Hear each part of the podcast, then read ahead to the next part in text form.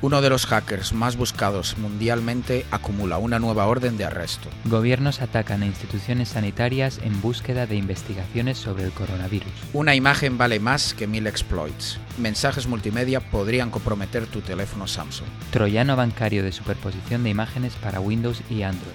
¿Es oro todo lo que reluce? Un zero day tan sencillo como elegante. Evasión de protecciones esenciales en iOS con simples comentarios. Abuso del sistema de anticolisión de aviones convirtiendo tu próximo vuelo en una pesadilla. Te estás adentrando en Tierra de Hackers. ¡Comenzamos! Hola, hola a todos y muy buenas, bienvenidos una vez más a Tierra de Hackers. Hoy es 9 de mayo de 2020, mi nombre es Martín Vigo y como siempre en todos los episodios está conmigo Alexis Porros. Hola Alexis, ¿qué tal? Muy bien, Martín. Una semana más aquí con, ganas de cubrir noticias muy interesantes. Sí, yo también, la verdad. Y creo que sé que siempre decimos esto, pero creo que este episodio va a ser súper interesante. Traemos noticias un poco sobre móviles otra vez, pero también con su con parte de politiqueo y yo creo que va a ser muy interesante para los oyentes. Eh, ¿Qué te parece si, si empiezo yo con, con, una noticia sobre, sobre no un arresto todavía, sino una orden de arresto sobre uno de los hackers más buscados por el FBI? Su nombre es eh, Dimitri Baldin y esta historia me pareció súper interesante porque Alemania esta semana eh, emitió una orden de arresto sobre, sobre esta persona, que es un, un, ruso de 28 años. Y lo interesante es que este chaval, al fin y al cabo, es también responsable, según el FBI, de los hackeos a los servidores de Hillary Clinton cuando fue la campaña en 2016 de las elecciones a presidente de Estados Unidos, pero también ha sido parte de los Macron Leaks, que no sé si te acuerdas, pero cuando fueron las elecciones a presidente en Francia, eh, también hubo dos días antes un hackeo a los servidores de correo y, se liquearon, mm, yo creo que fueron como nueve gigas eh, de correos electrónicos donde se supone que en esos correos había pruebas de malversación de fondo de la campaña de Macron y era un poco para favorecer la elección de Le Pen, que era un candidato, eh, digamos, más eh, hacia, la, hacia la derecha, políticamente hablando. Entonces, em, esta orden que, que emitió Alemania es debido a un hackeo que, como decía, formó parte este hacker en mayo de 2015 y lo que hizo fue meterse una vez más en, el, en, los servidores de correo y en la infraestructura básicamente de lo que viene siendo el Bundestag en Alemania, que viene siendo el Parlamento alemán. Y esto de hecho afectaba también incluso al, a la parte de, de Angela Merkel. Y lo hicieron también, pues teóricamente, con la intención de poder sacar información sobre la campaña de Angela Merkel para luego poder eh, atacarla. Este, esta persona que decía, eh, Dimitri Baldin, es, es parte de, de, una unidad militar de inteligencia rusa que se llama GRU. Es bastante famosa porque dentro de esa unidad militar hay una en concreto que se llama 26165 y es literalmente una unidad élite de hackers eh, muy, muy buenos que básicamente se dedican a hacer este tipo de hackeos a nivel, a nivel gubernamental, es decir, entre, entre gobiernos. De hecho, también se conoce a esta unidad militar como APT-28. Eh, muchos oyentes estarán familiarizados con este tipo de nomenclatura, pero básicamente los APTs, que viene de Advanced, Persistent Threat o amenaza persistente avanzada, es una manera en la que en el círculo de la ciberseguridad, pues las empresas eh, es una de las maneras con las que se refieren a estos grupos avanzados, normalmente, insisto, a nivel gubernamental, de grupos de hackers de élite que se dedican pues a estos hackeos con una relevancia a nivel global y mundial pues muy muy importante. Ellos en concreto pues son el APT-28, pero hay otros famosos como APT-33 que son iraníes, APT-36 que son de Pakistán, APT-38, que son los de Corea del Norte, o APT-41, entre otros, que, son de China. Eh, como decía, Baldin también es uno de los más buscados por el FBI desde 2016, por, por lo que mencionaba del hackeo a los servidores de, Hillary Clinton.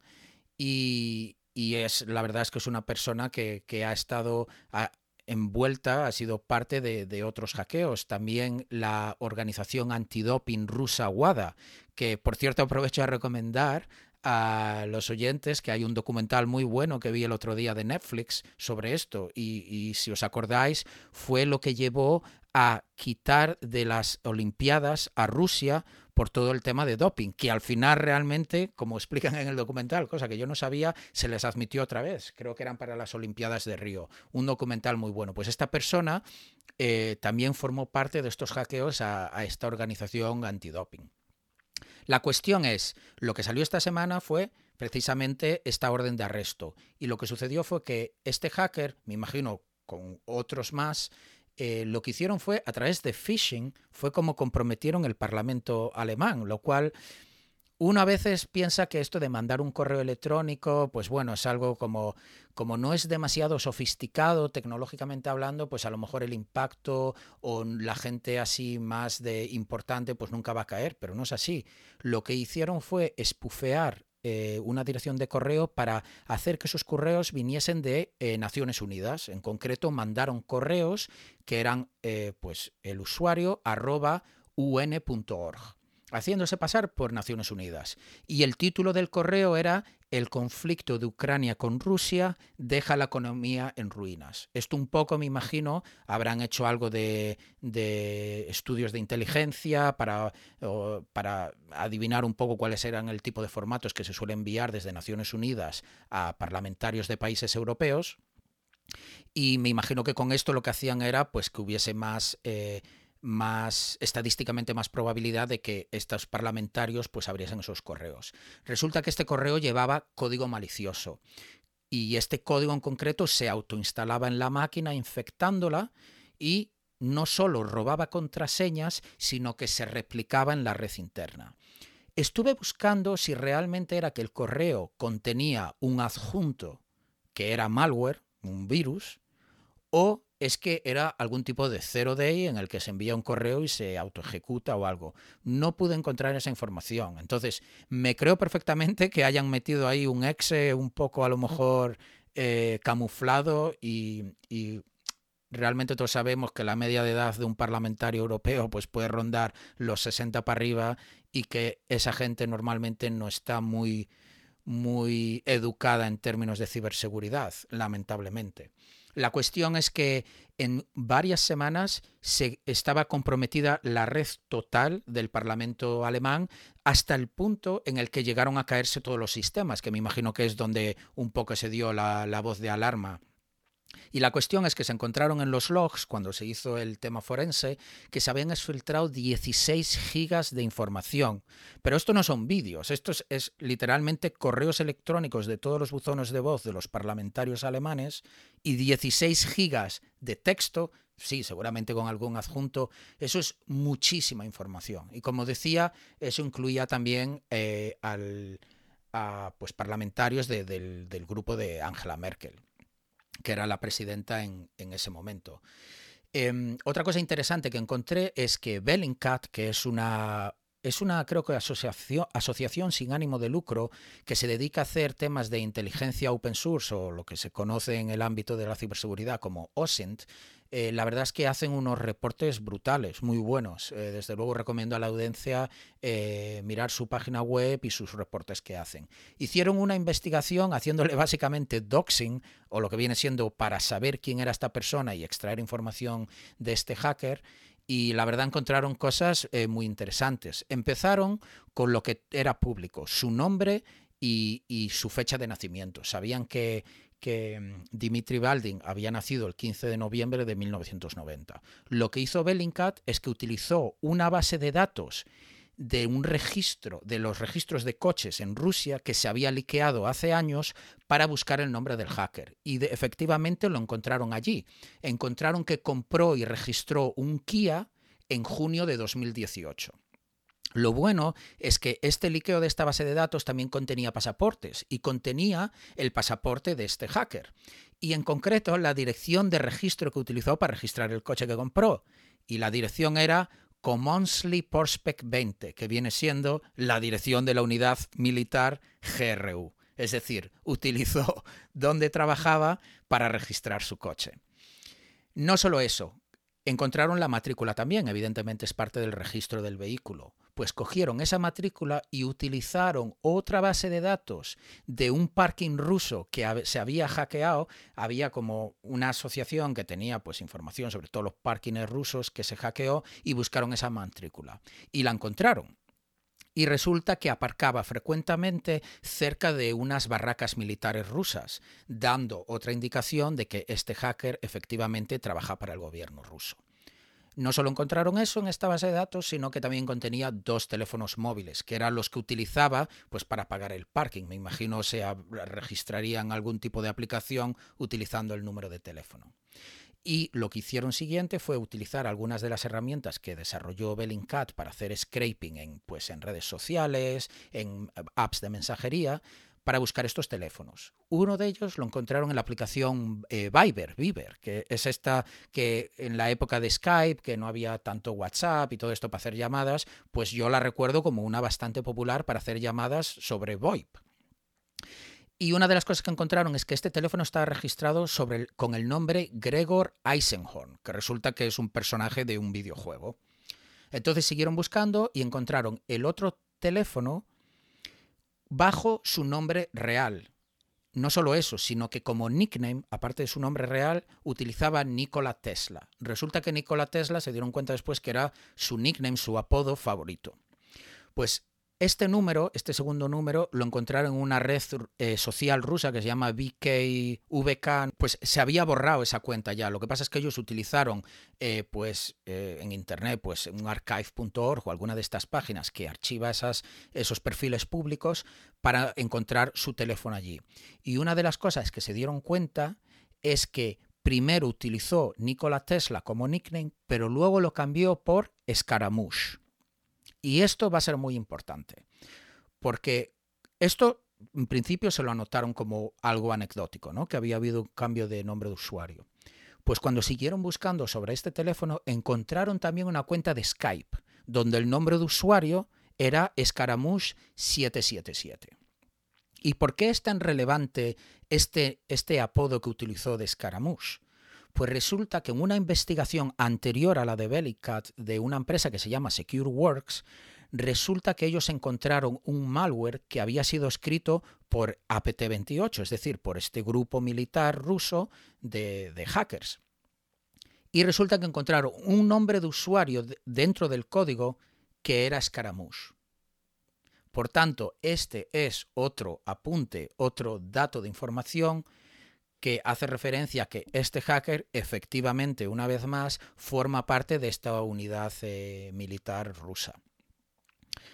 Este malware, además, eh, una de la información que tenía Bellingcat, se utilizó no solo para, insisto, el hackeo de los Macron Leaks, el hackeo de las, eh, elecciones presidenciales de Estados Unidos y ahora también para las alemanas, sino que se utilizó también contra opositores, por así decirlo, de operaciones rusas. Bellingcat en concreto fue uno de los objetivos que, contra los que se utilizó eh, este malware, porque Bellingcat se dedica insisto, a hacer reportes e investigaciones sobre operaciones pues, de ciberguerra, básicamente. Y otro dato muy importante es que se utilizó en contra del equipo de investigación del accidente aéreo de MH17. Si os acordáis, ese fue el avión que teóricamente derribó el gobierno ruso, los militares rusos, de un bombazo, pero que nunca se llegó a aclarar. Eh, Bellingcat tiene un podcast concretamente sobre, sobre esta investigación que hicieron, que yo creo que es de seis capítulos. Yo me lo he escuchado, es buenísimo porque no solo dan sus técnicas de investigación, que hay cosas muy curiosas, cómo consiguen información, sino que además es, es, es como una historia, como un cuento eh, de ciencia ficción, porque la verdad eh, es todo el tema de estrategia política, de información falsa, fake news y, de cómo las pruebas de que da un gobierno, pues el gobierno ruso pues dice que no son ciertas, a pesar de que evidentemente diría yo como opinión personal, lo son. Entonces recomiendo esa escucha también. Pero con esto ya termino, insisto, me pareció muy relevante para esta semana porque es una prueba más de no solo de que Rusia con esta unidad militar está activamente en haciendo ataques cibernéticos a otros gobiernos, sino que parece ser que concretamente están yendo a controlar de alguna manera o por lo menos influenciar las elecciones de muchísimos países, ya no solo europeos, sino a nivel global. Pues eh, parece una película de, sí, de novela negra, como comentas, tanta, tanta involucración de gobiernos. Sí, a mí esta, la verdad, este tipo de noticias eh, quizá no tienen ese componente técnico a nivel de ciberseguridad, pero me encantan porque porque es que da para película de, Hollywood todo esto. Y muchas veces mucha gente que no pues que no está en estos temas y yo yo personalmente no no me dedico yo me dedico más a red teaming entonces pues no estoy en la parte esta de de inteligencia, no estoy en la parte de threat analysis como otros muchos equipos. La verdad es que cuando te pones a investigar sobre estos eh, grupos, eh, estos APTs y todas las cosas que hacen y cómo nos influencia a todos a nivel global y socialmente, es algo realmente fascinante y, y que asusta, la verdad. Y de hecho, cuando hablo con amigos que no están en la industria de la ciberseguridad y hablo pues de temas de hacking o me hacen preguntas, son de mis historias favoritas para contar, porque mucho mejor que contar eso que como la semana pasada un bypass de ASLR. Sí, sí, a todo el mundo con estas historias le, saltan un poco las cejas. Exactamente. ¿Y esto es cierto? Exactamente. Y espero, de hecho, que nuestros oyentes, alguno también haya levantado las cejas, pues flipando un poco. Estaría, estaría muy bien. Y, por supuesto, y por supuesto pondremos referencias a toda la investigación y todo esto en los links, como hacemos siempre, del episodio. O sea que en tierradehackers.com podéis, si queréis eh, leer más, o el podcast que mencionaba, tenéis ahí los enlaces. Incluyendo un enlace a alguna foto del malicioso de este También, también. Pondré, mira, Hacemos esto, pondré, pondré el enlace directo a la web del FBI que la estaba, la estaba viendo y el típico wanted, pues está ahí, está ahí su cara, que es muy bueno. Esa es buena. Pues muy buena. Yo también voy a comentar un poquito ahora algo relacionado con naciones espía.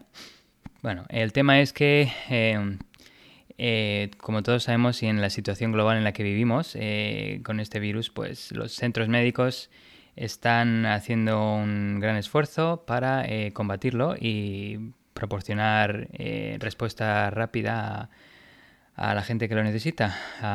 entonces, estos centros médicos eh, bueno, tienen un conjunto único de vulnerabilidades, bueno, porque se establecen de forma muy rápida para hacer frente a la emergencia, son remotos, están fuera de una arquitectura de defensa en profundidad típica de un hospital que estaría un poquito más eh, protegido y obviamente dan prioridad a, la atención en estos tiempos de crisis, dejando en segundo plano la seguridad. A pesar de que ponen en, en ejecución temas como actualización de software, parcheado, igual algunos que tienen un poquito más de tiempo, autenticación de doble factor, hay amenazas muy inminentes como el phishing, el ransomware o incluso una red inalámbrica que no esté securizada. Eh, pues en esto quería un poco introducir que el Centro Nacional de Seguridad Cibernética del Reino Unido y la Agencia de Seguridad de Infraestructura y Ciberseguridad de Estados Unidos eh, alertan que universidades e instalaciones científicas incluidas instituciones sanitarias de estos países, bueno, y, supongo que también se puede extrapolar a nivel mundial, pero en principio del Reino Unido y Estados Unidos están siendo objetivo de ataques por parte de otros países en búsqueda de investigaciones sobre el coronavirus. Vamos, que estos países espía, principalmente Rusia, Irán y China, eh, quieren un poco acelerar su eh, investigación acerca de este coronavirus.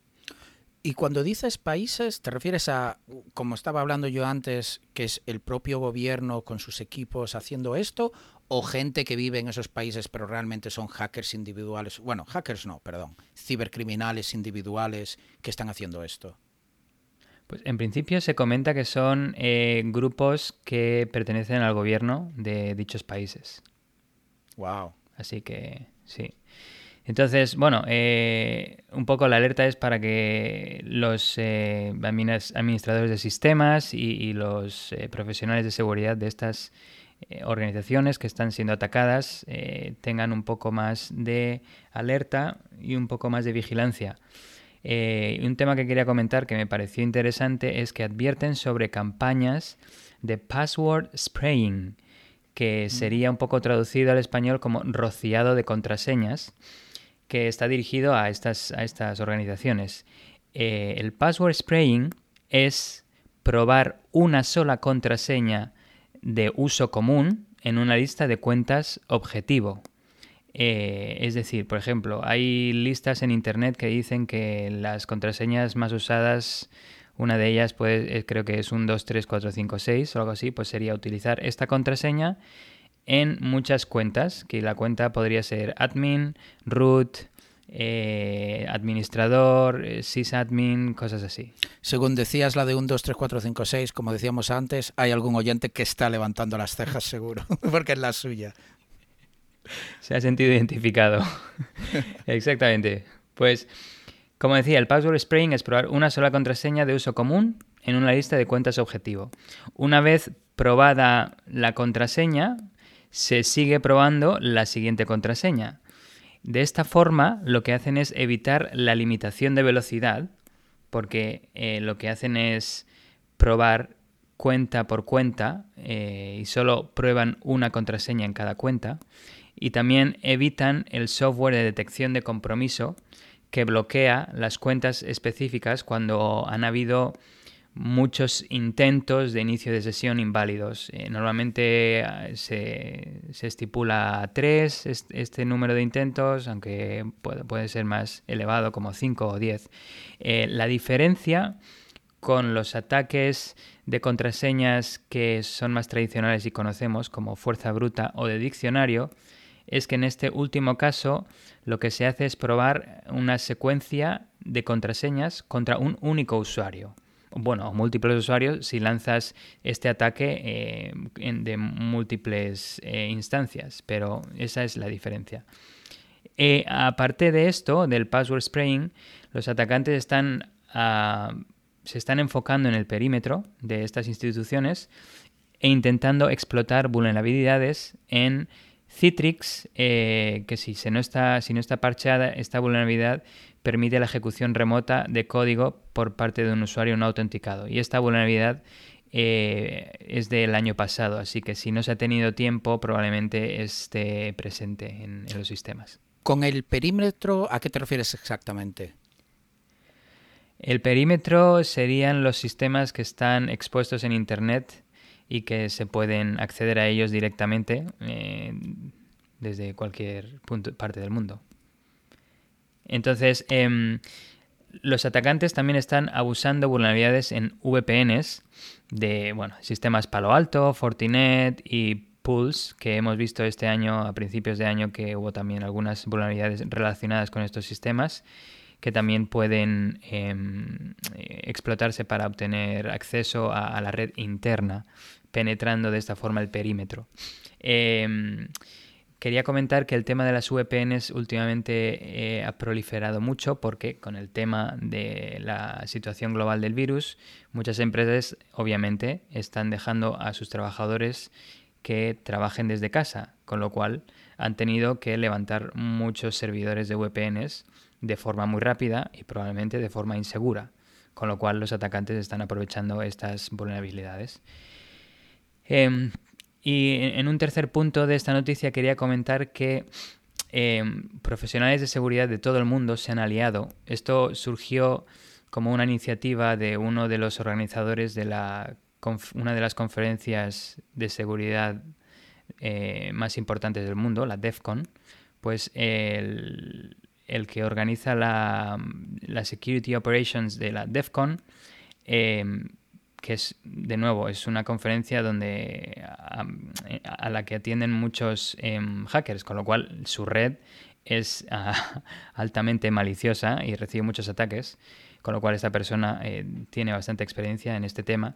Eh, lo que hizo fue, bueno, vamos a intentar unir nuestro talento o intentar eh, poner un poco fin a estas amenazas para que los, las clínicas y los hospitales y además los centros de investigación no, no estén expuestos y, no tengan breaches. De hecho, una de las anécdotas es que, como mencionabas tú, da miedo conectarse a la red de DEFCON, pero a la vez se dice que es una de las redes más seguras del mundo, porque precisamente porque saben que hay tanta gente ahí intentando, experimentando o directamente con fines maliciosos, eh, tiene un sistema de configuraciones, un sistema de protecciones que, pocas veces lo ves. Y como decías tú, eh, la persona responsable de las redes no solo dan, creo que una pequeña charla siempre al final, en, el cierre de la conferencia con anécdotas y detalles técnicos, sino que, que el tío es un experto, es un experto. Sí, sí, correcto. Y también tiene una sala que creo que se puede visitar o al menos se puede ver desde fuera, eh, en plan una vidriera y puedes ver todos los sistemas eh, que están utilizando para proteger esta red, como dices, sí. Pues, eh, bueno, como decía, esto empezó como una iniciativa de este chico, bueno, eran dos americanos, uno de ellos el que organiza la, la red segura de DEFCON, y bueno, se llama la Liga CTI por Cyber Threat Intelligence, inteligencia de amenazas en ciberseguridad y tiene los objetivos de identificación de sistemas vulnerables expuestos en Internet, por ejemplo, como hemos dicho, VPNs o sistemas de control remoto como Remote Desktop eh, de Windows vía Shodan y, vía otros sistemas de OSINT. Eh, Shodan es un buscador como Google, pero que indexa eh, metadatos de sistemas directamente. Esto significa su dirección IP, su ah, hostname, sus puertos abiertos, eh, los protocolos que soporta e incluso capturas de pantalla de los servicios expuestos. De hecho, leía el otro día que no conocía esta herramienta, la Autopon, que es básicamente una serie de un script que utiliza Shodan para identificar estos sistemas posiblemente vulnerables y con la información que extrae de ahí escoge automáticamente los exploits y ya automatiza lo que viene siendo comprometer los sistemas que encuentra en este buscador especializado, lo cual me pareció ya es darle prácticamente ese tipo de hacking de darle al botón, eh, echarte hacia atrás y empezar a comprometer sistemas a nivel mundial. Sí, la verdad que cada vez más los script kiddies, como os decía antes, eh, vamos, los atacantes que no tienen mucho conocimiento y que quieren un beneficio rápido, lo tienen bastante fácil. Entonces, sí, lo más, lo principal sería, como hace este equipo, es investigar estas fuentes de información que hay dispuestas en Internet para intentar identificar estos sistemas vulnerables y se centran bueno, en, infraestructura, como hemos dicho, las VPNs y sistemas similares, en, phishing y en malware, pues intenta identificar todos estos tipos de amenazas. Eh, otro de los objetivos que tienen es hacer el triage o, la clasificación de amenazas, porque estas instituciones eh, no tienen eh, la capacidad ni, ni, el poder de inversión en estos momentos para invertir en profesionales de seguridad. Tienen que eh, intentar eh, apoyar a la resolución de los casos de virus y, de personas infectadas, con lo cual eh, este grupo está haciendo un, gran servicio a la comunidad. Y luego también ofrecen, bueno, otro de los objetivos es la eliminación. Pues por ejemplo, en el tema de phishing intentan eliminar los dominios que están utilizando, phishing y malware, los autores que utilizan este tipo de amenaza. Y luego también finalmente hacen la escalada de resultados a clínicas, fuerzas del orden, como sean FBI o este tipo de agencias, y los CERTs, que son los eh, centros de respuesta a incidentes que, también se dedican a monitorizar esto a nivel, bueno, a nivel, distintos niveles, nacional, empresas grandes también tienen sus propios CERTs y, similares. Eh, un tema interesante es que esto empezó como dos personas, creo que a finales de febrero, principios de marzo, y ahora ya son 1.400 voluntarios en 77 países. Y estamos a mayo. Sí, con lo cual está... La verdad es que esto pone la piel de gallina en plan, así me gusta. Eh, vamos a, a colaborar todos juntos e intentar poner fin a estos ataques. Sí, en España también ha habido, ha habido movimiento en el sentido de en la escena hacker con un gran ejemplo es CoronaCon, que es esta conferencia que se ha hecho donde todos los fondos que se recolectaron iban para la Cruz Roja y ha habido charlas buenísimas, un nivel técnico espectacular y la creme de la creme, sobre todo española. Sí, sí. De hecho, creo que ellos también están involucrados con este equipo. Y como dices, también en otros países, como en Latinoamérica, también la Ecoparty también estaba haciendo un proyecto similar. Y también hizo una conferencia y todos los fondos recaptados también fueron para la Cruz Roja en el país para ayudar a contener el virus. De hecho, ellos lo hicieron de 24 horas, que hubo un momento que creo que había hasta un DJ pinchando. Estos de la Coparty sí que, sí que sabemos liarla. Sí, sí que saben hacer buenas fiestas. Y bueno, el último tema que quería comentar, que me parece interesante, esta liga de CTI tiene un repositorio en GitHub que por si la gente no lo sabe, GitHub es eh, una herramienta online, digamos, eh, sería como eh, el Facebook de los developers, de los desarrolladores. Ahí ponen sus proyectos y ahí ponen su progreso y lo que van haciendo. Pero bueno, ahí lo que tienen es, van actualizando unos archivos en los que incluyen direcciones IPs, dominios y URLs que han identificado como maliciosos a partir de sus investigaciones.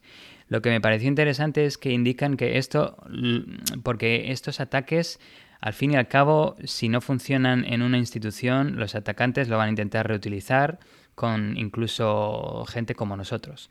Así que gente como nosotros puede intentar beneficiarse de esta información e intentar protegerse.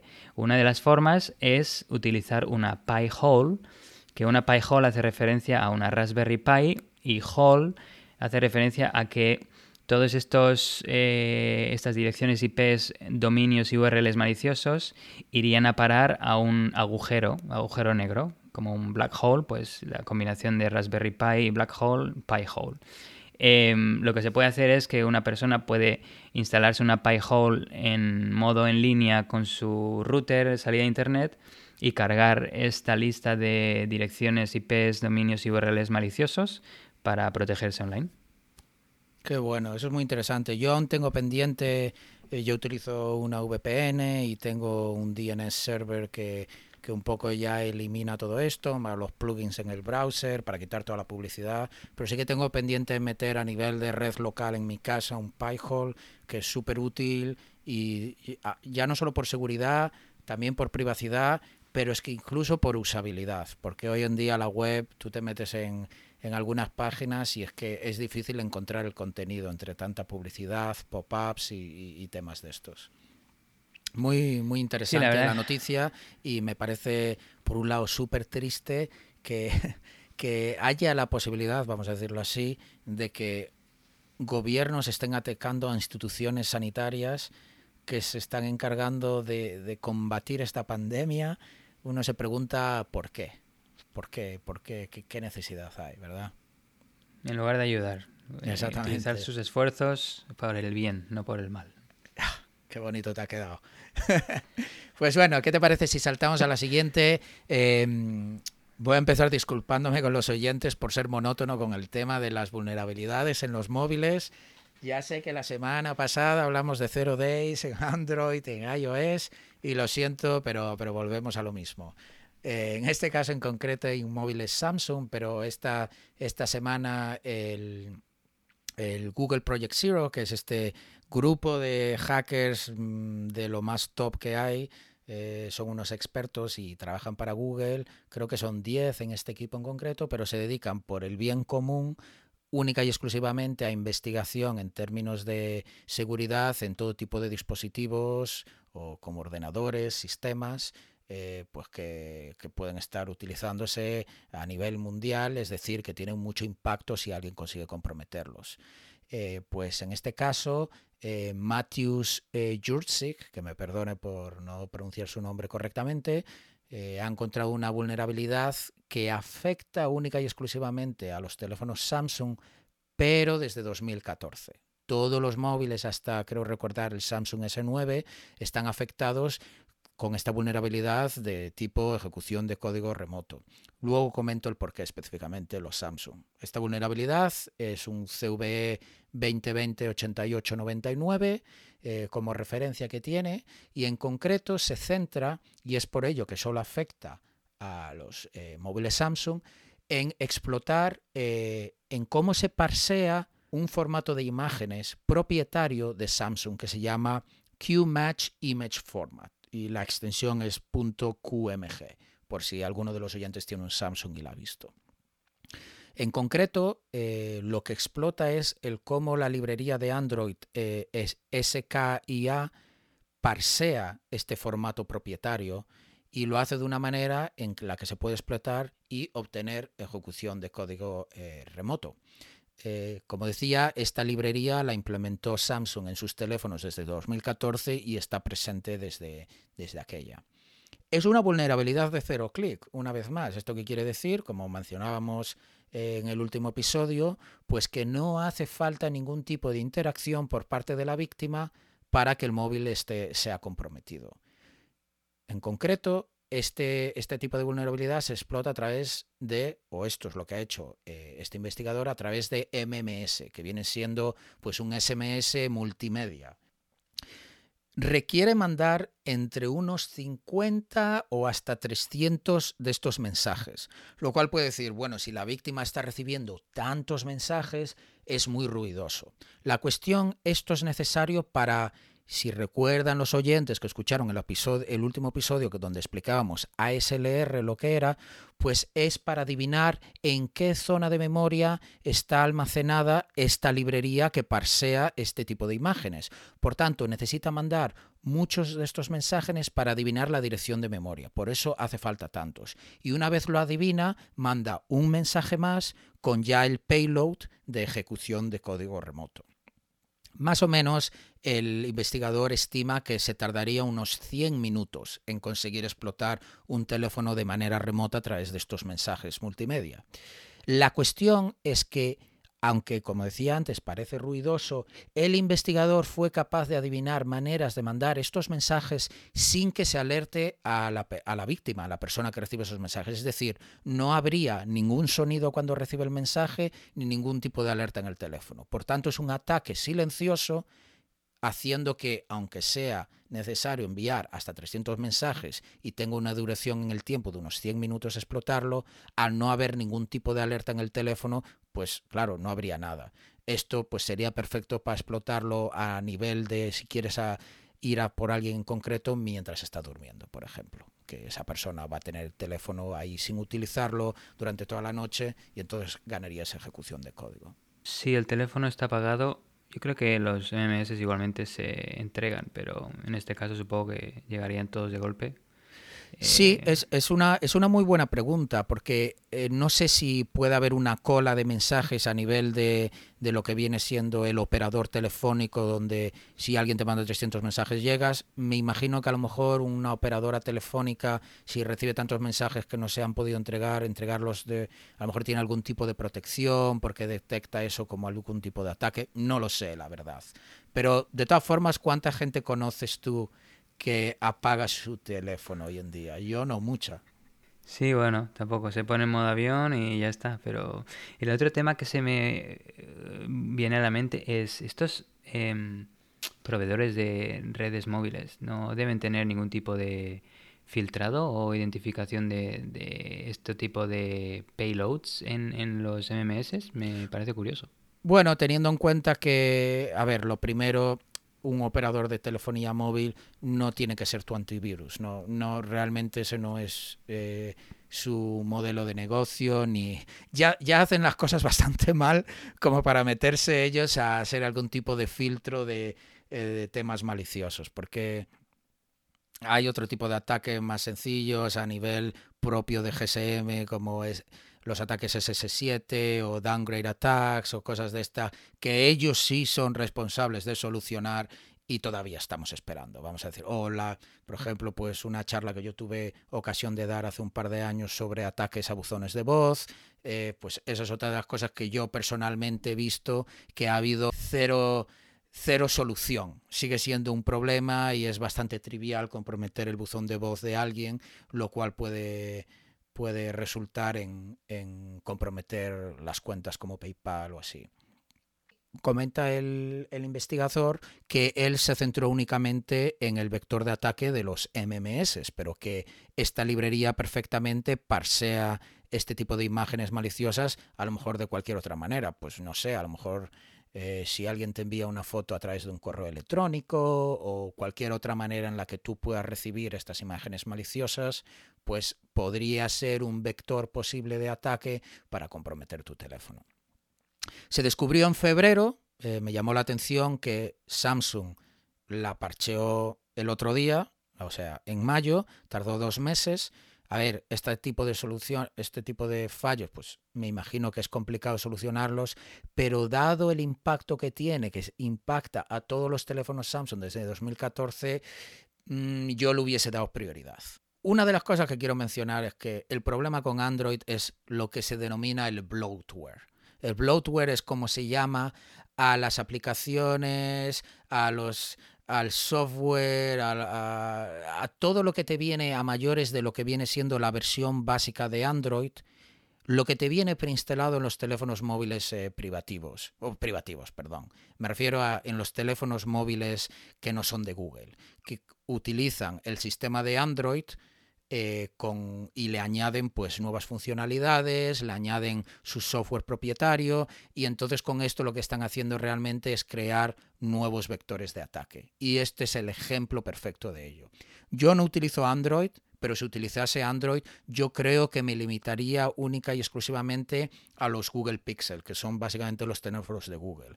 Eh, lo menciono porque una de las ventajas es que siempre vas a tener actualizaciones de software, las vas a tener desde el día 1 que la saca Google y además te garantizas que el sistema operativo que tienes es el Android tal como viene, sin nada adicional. Luego ya no quiero meterme en la polémica de si Android o iOS, pero bueno, ya luego está la parte de que es Google, una empresa que se dedica a publicidad, ¿no? el que desarrolla este sistema operativo.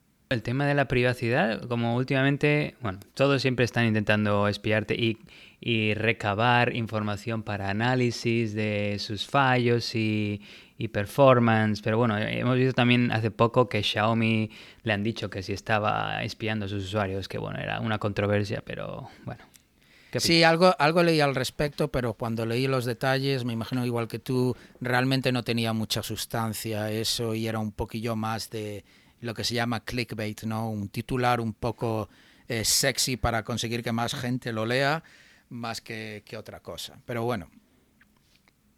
Aquí estamos, desde Tierra de Hackers, proporcionando noticias válidas y buenas y desmitificando eh, noticias que no son tan reales. Eso mismo, eso mismo. Bien dicho ahí, bien dicho. Y nada, esta es la noticia, lo que quería comentar al respecto. Eh, el parche ya está ahí, actualizar los móviles, eh, los oyentes que tengan pues un Samsung 9 o uno anterior eh, hasta 2014, como mencionaba. Y, bueno, la recomendación de siempre, mantener el móvil actualizado. Sí, pues eh, bueno, ahora como he dicho antes que saltamos, vamos a saltar a caballo a un tema de troyanos. En este caso, troyanos de superposición de imágenes para Windows y Android, que atacan a clientes de bancos españoles y brasileños. De, bueno, españoles de habla hispana y brasileños eh, de habla portuguesa. la primera instancia es un troyano que se llama Grandoreiro una palabra portuguesa, que como digo es un troyano de superposición de imágenes, eh, explico este concepto, para Windows, que ataca a bancos españoles. Em, en, los, últimos meses los investigadores del grupo IBM X-Force han notado que eh, bueno, hay un malware que se enfocaba en clientes bancarios en Brasil, pues ahora se ha extendido y se está enfocando a atacar a los bancos en España. Este tipo de troyanos bancarios comenzaron a ser tendencia en Brasil en el 2014. Eh, bueno, pues en este caso, Grandoreiro es me recuerda nombre como de torero o algo así. Eh, es un troyano bancario de superposición remota de imágenes. Con lo cual, em, si no tiene modificaciones significativas del troyano que se utilizaba en Brasil. Con lo cual hay tres hipótesis. Eh, los atacantes de que utilizaban este malware en Brasil están colaborando con los atacantes en España. O los atacantes originales han extendido su malware, su troyano, a los ataques en España. O este nuevo eh, grupo de atacantes que se centra en los bancos españoles ahora lo ha encontrado en la web oscura y lo ha comprado porque estos, este tipo de troyanos eh, normalmente se ponen a la venta en este tipo de páginas web ilícitas e ilegales. Eh, phishing es el vector de ataque usado para entregar este troyano, usando de nuevo vídeos con el tema de la situación global, el tema del COVID-19, para engañar a los usuarios que se descarguen y ejecuten este ejecutable. Eh, infectando de esta forma con el troyano, que ofrece eh, bueno, herramientas de acceso remoto a los atacantes. Eh, lo que hace este troyano es una vez instalado, bueno, no se ve, no, no tiene signos que el usuario pueda identificar como que está infectado, pero está analizando los navegadores y las peticiones HTTP o HTTPS. Cuando eh, el usuario ingresa a un sitio web objetivo que está en la lista de los que monitoriza el troyano, eh, este malware notifica al atacante y puede controlar el dispositivo infectado de forma remota.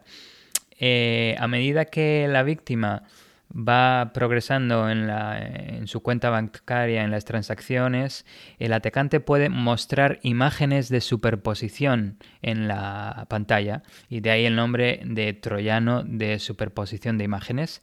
Eh, las imágenes se han diseñado de tal forma que son muy similares al sitio web del banco y lo que se puede hacer eh, son dos cosas. Una es bloquear el acceso de la víctima al sitio. De esta forma, eh, la víctima, si quiere hacer algún clic, no puede, y, evitando, eh, haciendo que la víctima tarde más tiempo en reaccionar y de esta forma el atacante ganando tiempo para finalizar la transacción, para mover dinero o cualquier otra transacción que quiera hacer.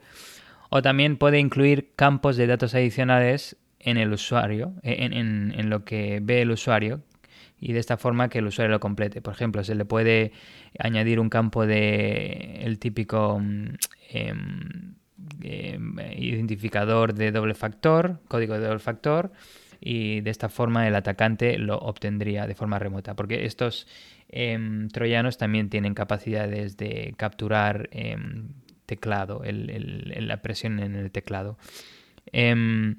Un, tema curioso que tiene es que parece que no solo se centra en Google Chrome, se centra en cualquier navegador, pero eh, lo que hace es eh, crear, si ya lo hay en el escritorio, pues eh, modifica el acceso directo a Google Chrome, porque lo que hace es instala un plugin específico de Google Chrome que se llama editar la cookie. Bueno, lo que hace este, este, esta extensión de Google Chrome es eh, bueno, que, tiene más capacidades de espiar las comunicaciones y la navegación con Google Chrome. Me pareció interesante que se centrara solo en Google Chrome y no en los demás navegadores. Pero bueno, eh, con esta extensión puede leer el historial, mostrar notificaciones y copiar y pegar todo esto. Em, la atribución a Brasil, bueno, es porque en, las, en el malware hay cadenas que están escritas en portugués y también hay una cadena que hace referencia a la configuración del lenguaje también que es PT-BR, que probablemente indica portugués de Brasil. Esta es una y la otra que está muy relacionada también es, es un troyano de nuevo de superposición de imágenes, pero en este caso no para Windows sino para Android, que de nuevo ataca a clientes de bancos españoles y se llama Banker .br. Eh, de nuevo, los mismos investigadores de IBM X-Force han analizado este troyano para Android que se enfoca en países de habla hispana como España y Latinoamérica y portuguesa como Portugal y Brasil. Eh, este troyano fue creado a partir de otro más simple llamado smsstealer.br que simplemente robaba mensajes SMS que recibía el teléfono comprometido para intentar robar los códigos de eh, doble factor. Em, bueno, pues el banker.br aparte de poder robar los SMS, también tiene capacidades de superposición de imágenes, como hemos dicho antes, con la capacidad de poder bloquear el acceso de la víctima al sitio web o incluir campos de datos adicionales. De nuevo, el mismo vector de propagación, phishing, eh, se utiliza para enviar eh, mensajes eh, que tienen un enlace a un dominio malicioso controlado por los atacantes. Se le dice a los atacantes que necesitan descargar la versión más reciente de una supuesta aplicación de seguridad requerida para la banca móvil, que esto no es muy inusual porque hay algunas aplicaciones de bancos y algunos bancos que requieren que te instales algo para confirmar que el, eh, el, dispositivo que está accediendo a su banca online es seguro. Así que los usuarios están acostumbrados a esto, no van a ser sospechosos. Em, y bueno, el tema es que como no esta aplicación que se tienen que descargar no está en una plataforma de descarga legítima o legal como Google Play, pues se lo tienen que descargar de una fuente de terceros. Entonces los atacantes incluyen también em, indicaciones de cómo instalar esta aplicación a, las víctimas, que me parece muy interesante también. Em, una pregunta, porque estaba pensando en el tema de la superposición de imágenes. Si yo ya he infectado tu ordenador, si yo puedo leer el teclado, básicamente tengo un keylogger, ¿por qué es necesario hacer el tema de la superposición de imágenes? Si yo ya me he metido en el banco y yo tengo tu contraseña, a ver, entiendo que para bypassear el doble factor, claro, porque si yo utilizo la contraseña desde el ordenador del atacante, pues me va a pedir el doble factor. Es por eso que hacen esto.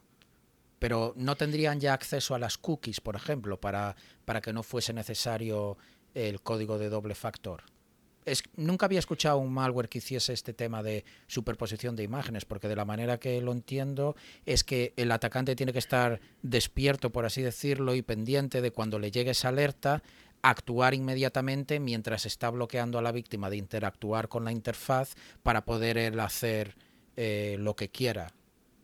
Uno de los principales motivos es por obtener, los códigos de doble factor.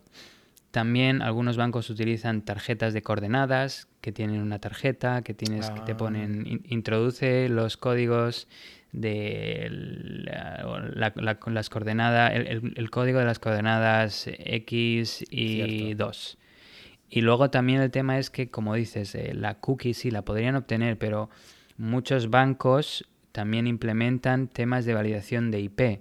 En la cookie también se incluye a ah. veces la dirección IP de origen, con lo cual, aunque copies la cookie, eh, bueno, si la puedes decodificar y modificarla sí, pero normalmente están eh, cifradas y, firmadas, con lo cual no es fácil eh, modificarla con tu dirección IP del atacante.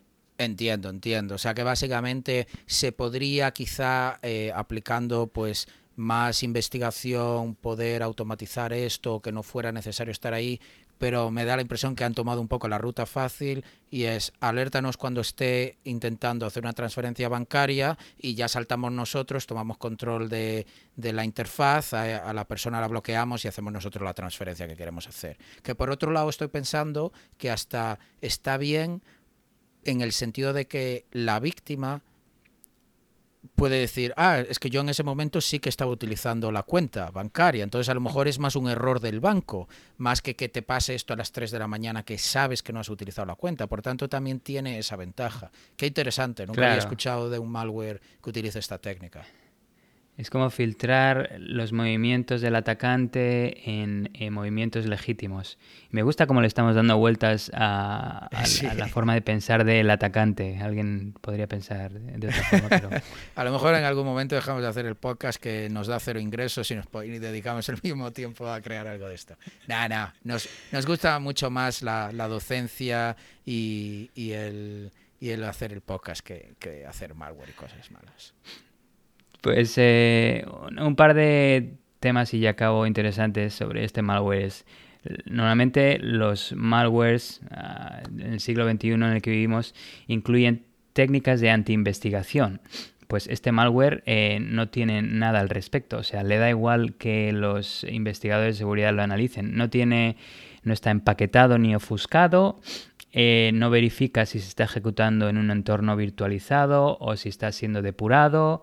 Eh, bueno, y, no tiene ninguna capacidad de proxy ni manipulación de llamadas, así que bastante programado, bastante vanilla. Y la exfiltración de datos, eh, bueno, contiene obviamente eh, datos identificadores del dispositivo como el email, el número de teléfono, así que bueno, temas también más de privacidad en ese tema.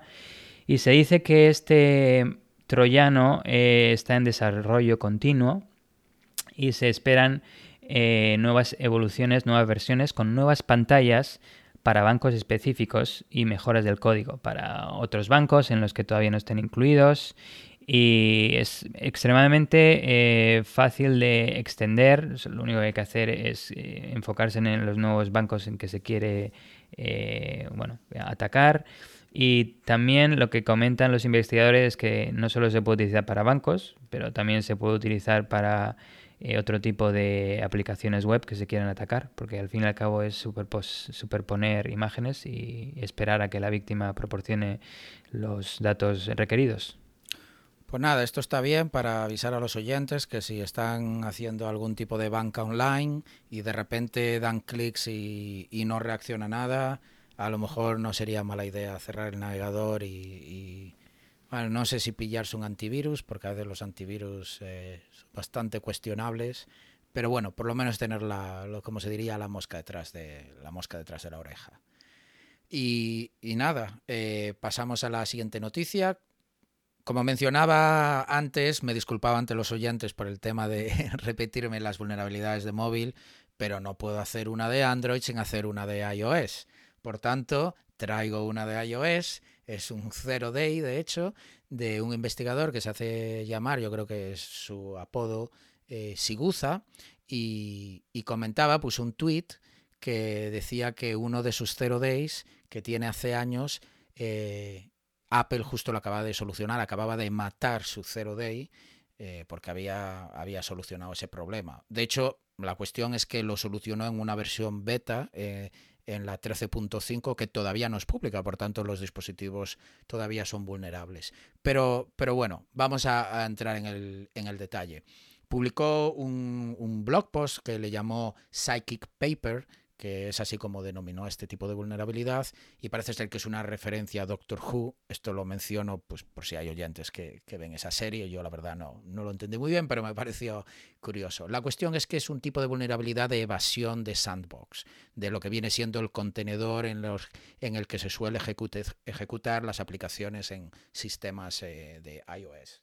El problema, de hecho, es, está en cómo Apple parsea ficheros XML. Es una de esas cosas que me llamó mucho la atención en esta vulnerabilidad, que es bastante sencilla de entender teniendo en cuenta que este tipo de vulnerabilidades de Zero Day eh, suelen ser súper complejas técnicamente, eh, sobre todo a la hora de entenderlas o para explicarlas, porque suele formar parte de ello, pues ataques a nivel de kernel, eh, APIs súper oscuras de Apple, donde tienes que tener una compresión de, de años de cómo funciona todo el sistema. Pero en este caso se trata de un fallo en cómo Apple, de hecho, parsea donde se meten los entitlements, que ahora voy a explicar lo que es, que no son más que ficheros plist, que no son más que ficheros en formato XML. Por tanto, como decía, es un zero day súper elegante y, muy sencillo. ¿Qué son los entitlements? Pues los entitlements son básicamente los permisos y privilegios que tiene una app a la hora de hacer mm, cosas en el teléfono. Estas aplicaciones que los instalamos de la App Store, pues pueden hacer ciertas cosas y ciertas cosas no pueden. Es uno de los sistemas de seguridad que tiene Apple. Probablemente los usuarios con lo que más están familiarizados es, pues a lo mejor una aplicación de mail no debería tener acceso a tu cámara o a lo mejor una aplicación de calendario no tiene por qué poder enviar mensajes. Y es este tipo de ventanitas que a veces nos hacen, nos ponen alguna aplicación cuando la instalamos de, oye, permites acceso a la cámara, permites acceso a esto. Pues este tipo de temas se controla a través de estos entitlements. Ahora tenemos que entender un poco cómo funciona el sistema de seguridad de estas aplicaciones que nos instalamos en nuestros teléfonos de Apple. Estas apps tienen que estar firmadas para poder ejecutarse en el sistema operativo. Una de las razones, para que los oyentes menos técnicos lo entiendan, que tú no puedes instalarte aplicaciones a no ser de que estén en la App Store. De hecho, el sistema de Android sí permite instalar aplicaciones de, digamos, sitios terceros, por así decirlo. Pero Apple eso no lo permite. Y una de las maneras en las que eso está controlado es que tiene que estar firmada la aplicación por Apple. Eh, y se puede firmar de varias maneras. Se puede firmar con el certificado de la App Store o también hay apps que se pueden firmar con lo que viene siendo el certificado del desarrollador. Y esto se suele utilizar, son apps que se firman, que son válidas normalmente por siete días y lo utilizan los desarrolladores para hacer testing en sus propios teléfonos.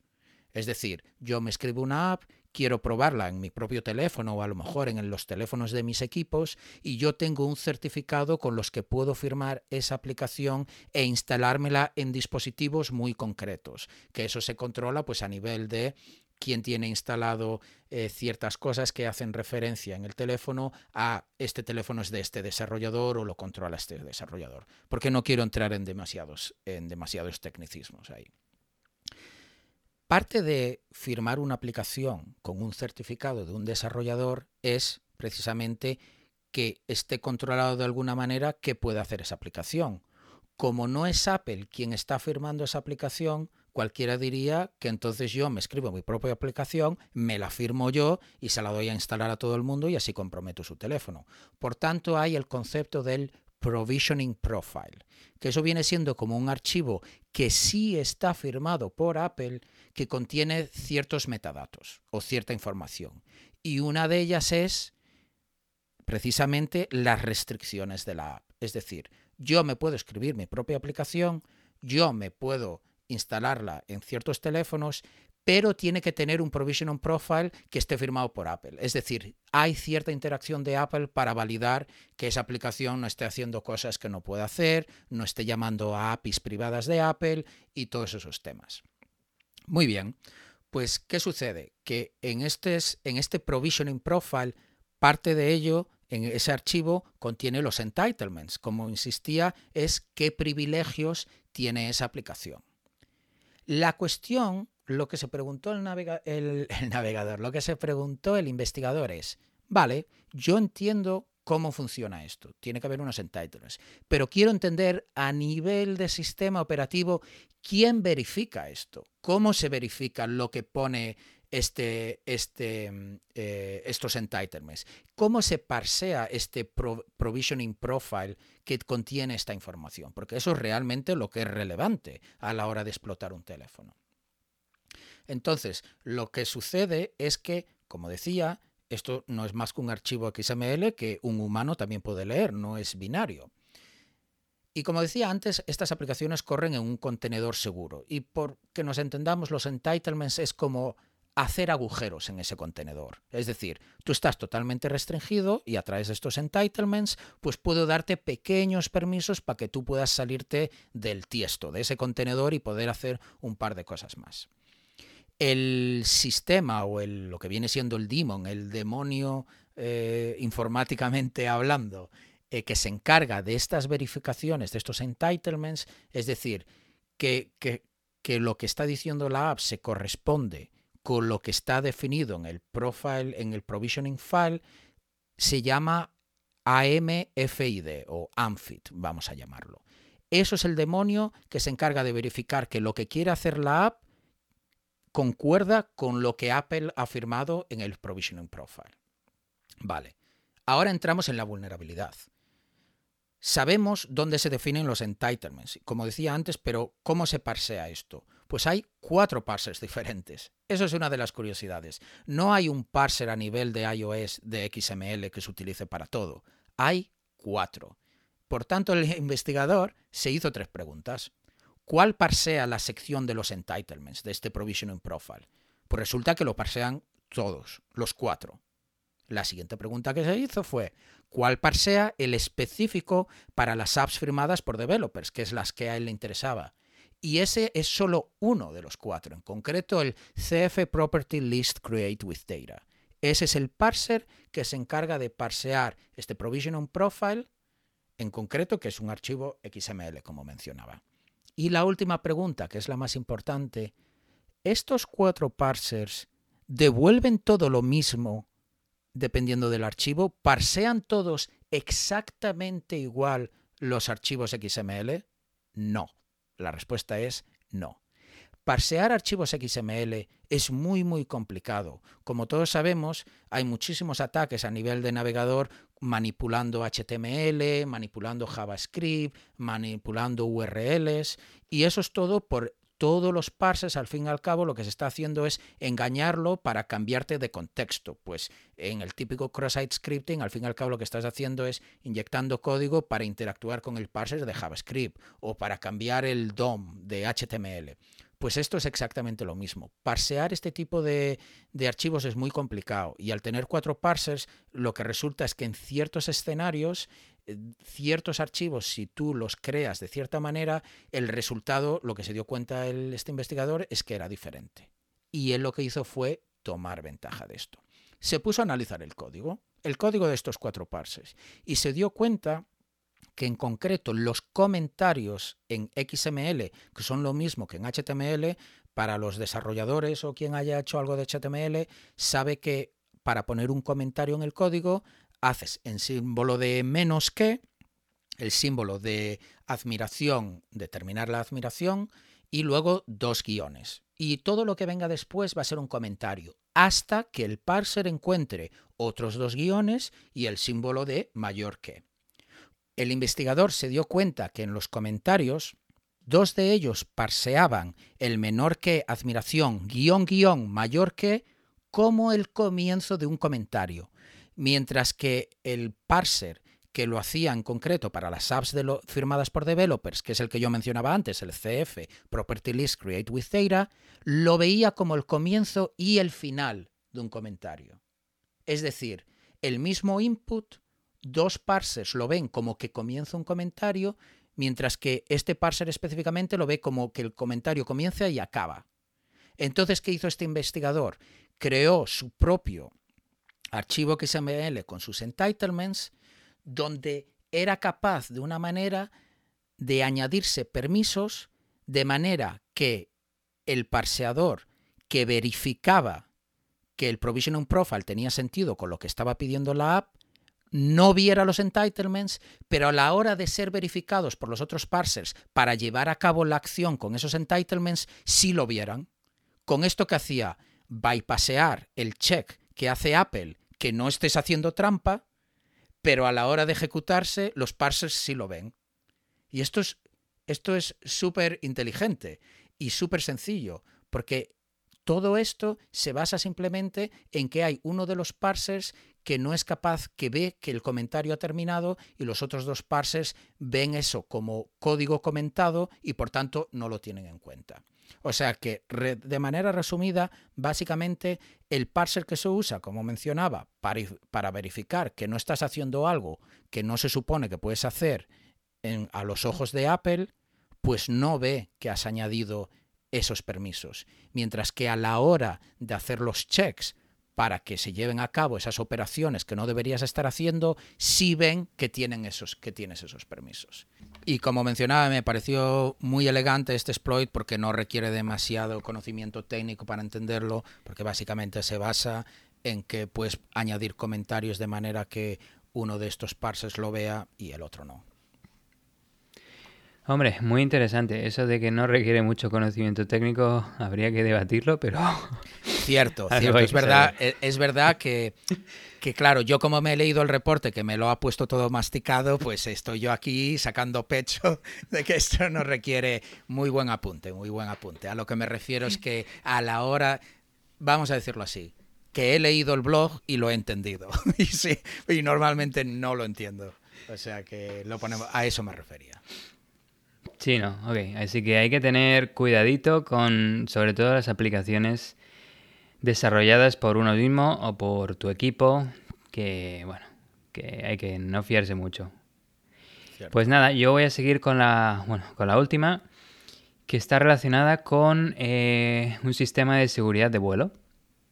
Eh, una empresa que se llama Pentest Partners, eh, advierte que el sistema de seguridad de vuelo llamado Sistema de Alerta de Tráfico y Evasión de Colisiones, en inglés TCAS o TCAS, porque lo voy a nombrar varias veces eh, de ahora en adelante, eh, que se utiliza en aviones comerciales, puede ser falsificado y así afectar la seguridad del vuelo. Esta empresa lo que eh, dijo es que la suplantación de este sistema TECAS puede engañar al avión y hacerle creer que hay otros aviones que vienen, se acercan de frente y por tanto puede hacer que el avión suba, que el avión baje e incluso incremente la velocidad. Vamos, que puede convertir un, un, un vuelo placentero en una buena montaña rusa. Em, bueno, solo voy a comentar rápidamente qué es este sistema. El sistema TCAS, desarrollado a principios del 80, advierte a los pilotos de que otro avión, también con TCAS, eh, va a chocar con ellos, a menos de que cambien de rumbo, suban o bajen. Y esto lo hace en dos etapas. La primera se llama alerta de tráfico sonora, que grita tráfico, tráfico, similar a través de los altavoces. Y la segunda es aviso de resolución, donde se dan las instrucciones a los pilotos. En plan, desciende ahora, o sube ahora, o bueno, eh, cambia de velocidad. El TCAS coordina y muestra a ambos pilotos que se acercan el uno al otro eh, la velocidad eh, requerida de ascenso o descenso para evitar la colisión. Las versiones avanzadas de los sistemas de vuelo permiten al piloto automático realizar estas maniobras de respuesta a la, a la, colisión sin intervención del piloto. Y es aquí donde entra en juego la investigación de Pentes Partners y donde han querido hacer énfasis. Esto lo comento porque esta vulnerabilidad no es nueva y de hecho en eh, la Black Hat de Estados Unidos en el 2012, el investigador Andrei Kostin ya mostró cómo los atacantes podrían explotar las debilidades en eh, sistemas ADS-B, que son, bueno, es un sistema de radio que utiliza el TCAS. Y luego en el 2016, otro grupo de investigadores asociados con la Universidad de Oxford también mostró cómo falsificar el tráfico TCAS y otros sistemas de vuelo.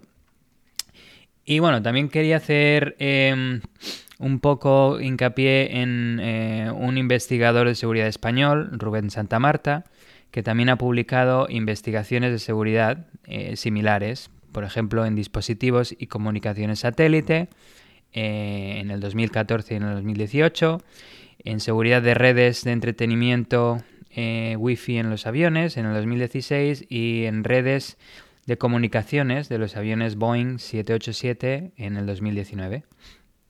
Em, los investigadores lo que demostraron es que con un eh, dispositivo USB de radiofrecuencia, estos que se llaman RTL SDR, por las siglas de Software Defined Radio, que son estos dispositivos que inicialmente se utilizaban para sintonizar a la televisión, eh, pues alguien descubrió que también se podían utilizar para emitir señales radio en cualquier frecuencia soportada por estos dispositivos o incluso para recibirlas.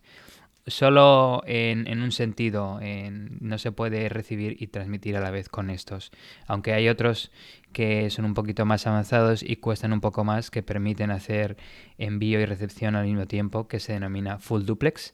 Estos dispositivos RTL SDR son muy comunes y muy prolíficos porque son muy baratos, valen incluso 10 dólares, 10 euros o por precios similares.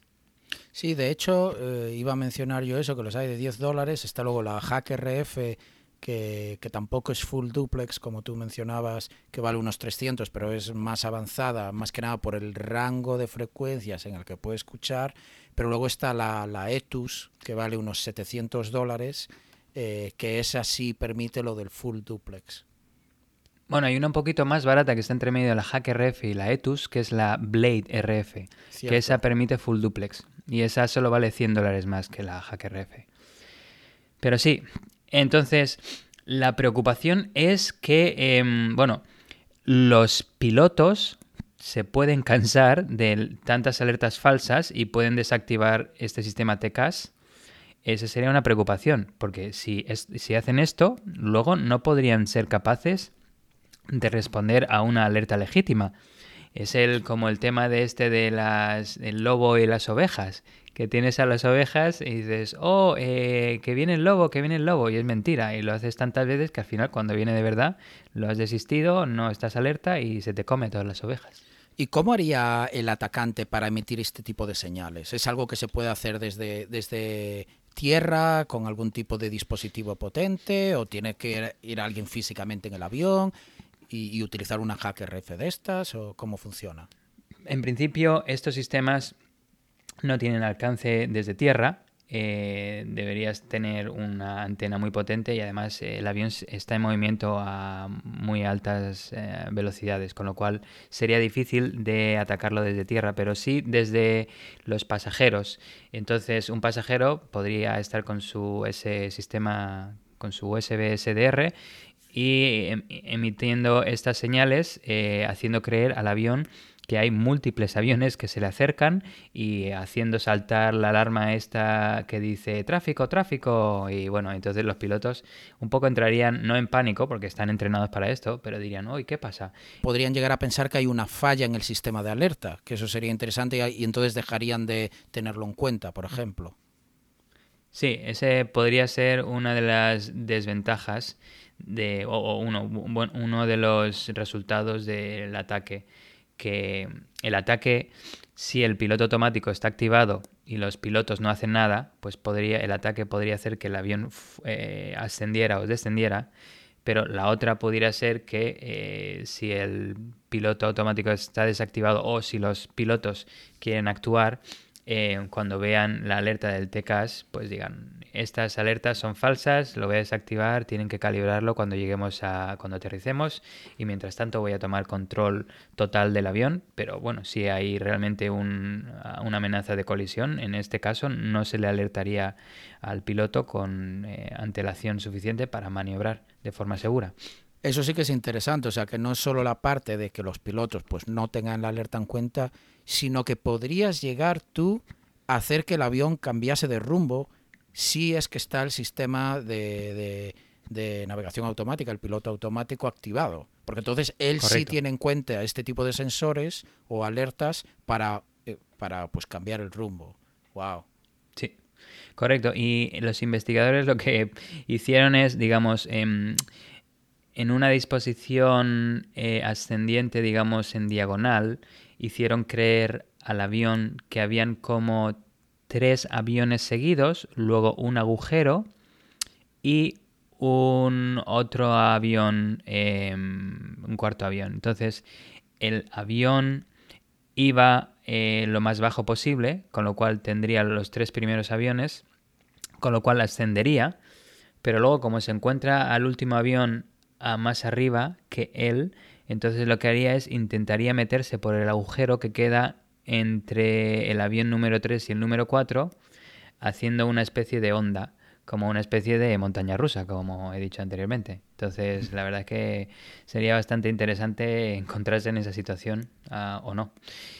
Pues em, has hecho un punto interesante antes y he comentado que esto solo se puede hacer desde el propio avión, pero luego estaba pensando, eh, y debido, por ejemplo, a la investigación de Rubén Santa Marta que decía que eh, ha podido, bueno, o que se podría em, atacar a los aviones desde las comunicaciones satélite, pues si puedes entrar a, la red del avión desde la Tierra, digamos, a través de comunicación satélite y luego pudieras saltar a, la red un poco más segura que tiene acceso a este sistema TCAS, pues un poco también podrías eh, tener el mismo efecto desde la Tierra, eh, aunque no estés en, dentro del avión.